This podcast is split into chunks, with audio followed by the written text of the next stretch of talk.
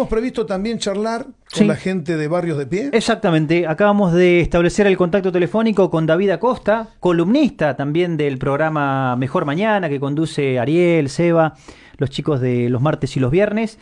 David, te damos la bienvenida, buenas tardes a Dos Nadies, eh, referente de Barrios de Pie, una agrupación también que eh, tiene su, su reclamo, tiene su lucha, se movilizó en la semana. Tuvieron haciendo- una semana movidita. ¿eh? Exacto, así que David, buenas tardes, bienvenido Oh, al aire. Hola David. Oh, hola, ¿qué tal? Buenas tardes, buenos días, buenas tardes a toda tu audiencia. Sí, justo lo estaba escuchando un poquitito ahí en, en vivo, ahí con el tema, estaban hablando de los salarios, ¿no?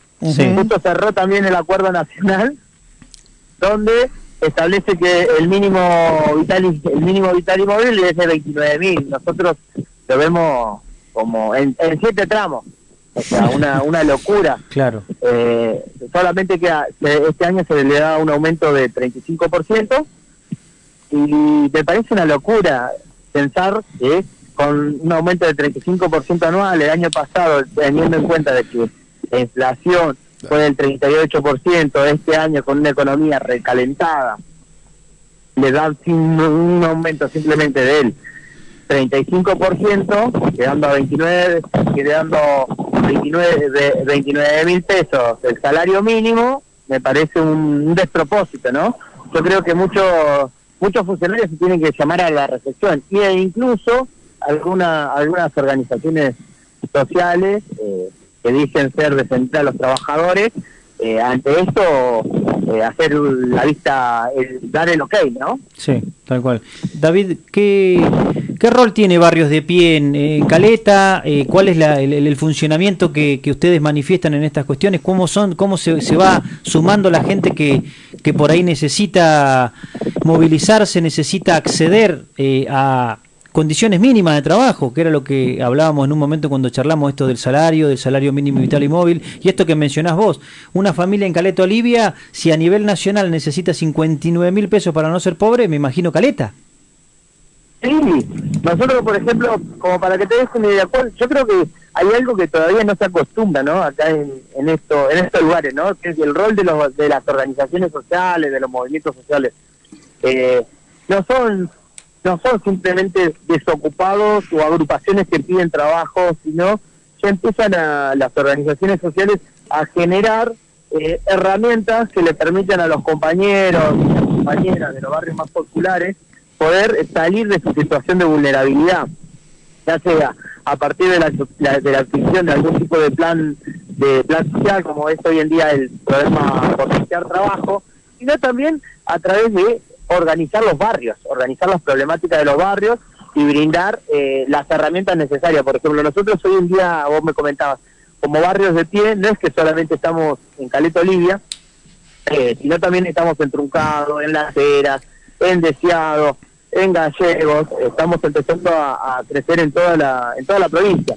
Eh, principalmente con esta con una cuestión que está sucediendo que es eh, acá en Santa Cruz el desgranamiento o la ruptura de, de, de- de los, de los lazos sociales que, que viene pasando Sí.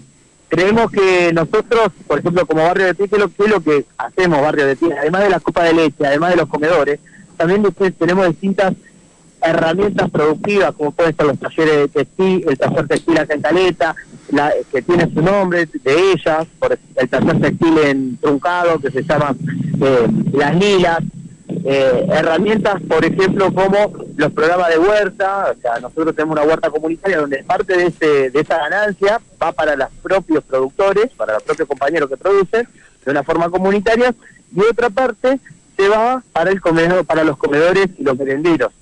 Bien. Creo que nosotros como organizaciones sociales empezamos a volver a unir esos lazos de cohesión que de cohesión social que había hace muchos años. Eh, principalmente esto pasa porque si nosotros vemos el desarrollo económico y el desarrollo del desarrollo de la pobreza en Santa Cruz, creo que los últimos dos años fueron muy duros, ¿no? Sí. Y uno ve los índices, la pobreza se disparó casi en dos años al, al doble, pasó del 18 al 36, si bien estamos bajo, 10 puntos bajo de la media nacional, Sí. pero creo que ya empezamos a entrar en un punto bastante crítico donde la pobreza se vuelve estructural. Nosotros, lo que, nosotros lo que discutimos es la pobreza estructural, que no queremos que Santa Cruz vuelva a la, que se instale la, la pobreza estructural. David, intuyo yo que la audiencia de Dos Nadies está percibiendo lo mismo que percibimos nosotros, que los movimientos sociales que están defendiendo eh, a los desocupados, eh, no solo hay gente que se dedica a organizar marchas y protestas reclamándole al Estado, sino que hay gente que se dedica a estudiar, a prepararse para tener un rol de representar los intereses de la gente que está desocupada, sobre todo en esto de evitar que se rompan los lazos sociales y de generar otro tipo de oportunidades y propuestas que le llevamos a las autoridades para que surjan verdaderos planes que terminen con la integración laboral. Yo destaco esta tarea que están haciendo ustedes también de formación de dirigentes, porque eh, lo que vos acabás de describir tiene que ver con gente que cada vez domine eh, mejor eh, los argumentos de por qué es necesario una acción en red conjunta del Estado con los movimientos sociales, que no son nada más que esos que salen con las, con las banderas a la calle a molestar a los ciudadanos. Totalmente.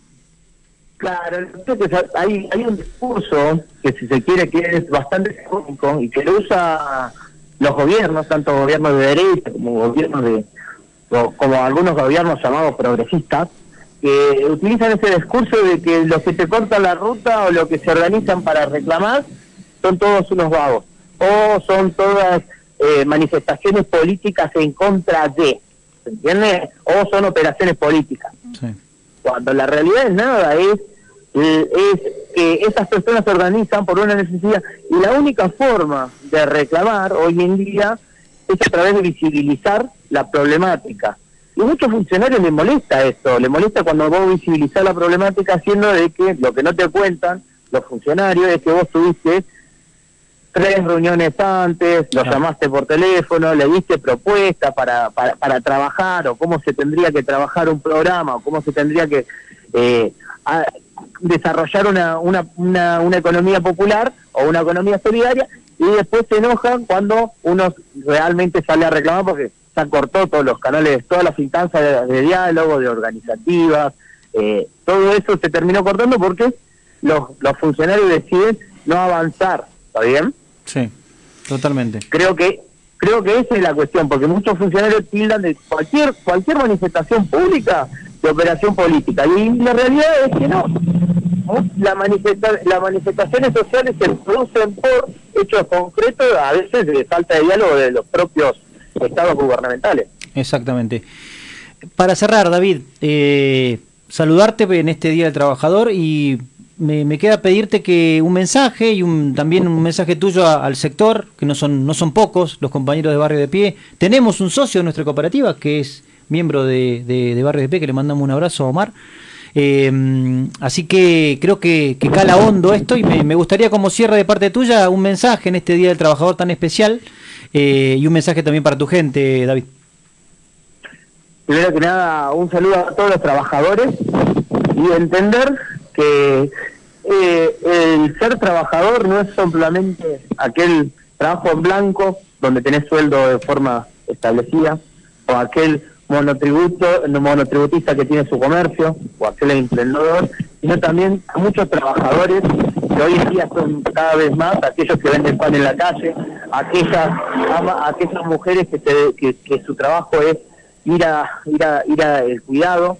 Creo que ese también es un trabajo que hoy en día no se está viendo, no se está no se está terminando de profesionalizar y creo que también son trabajadores y que eso en el futuro esperemos se pueda revertir la, la, la, la, la, ecuación. Así que un saludo a todos los trabajadores y a todos los compañeros de Barrio de Pie que también son trabajadores y sabemos que hoy en día con un programa social no te alcanza para vivir y se buscan muchas de sus changas. Saludo David, muchas gracias. No, dale, gracias, saludos a todos. Un abrazo grande.